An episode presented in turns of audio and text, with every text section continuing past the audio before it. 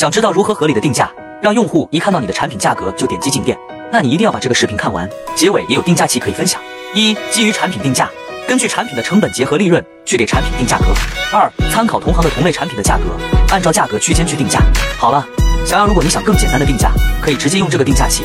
想要的可以直接进我粉丝群或评论区留言六六六我发你。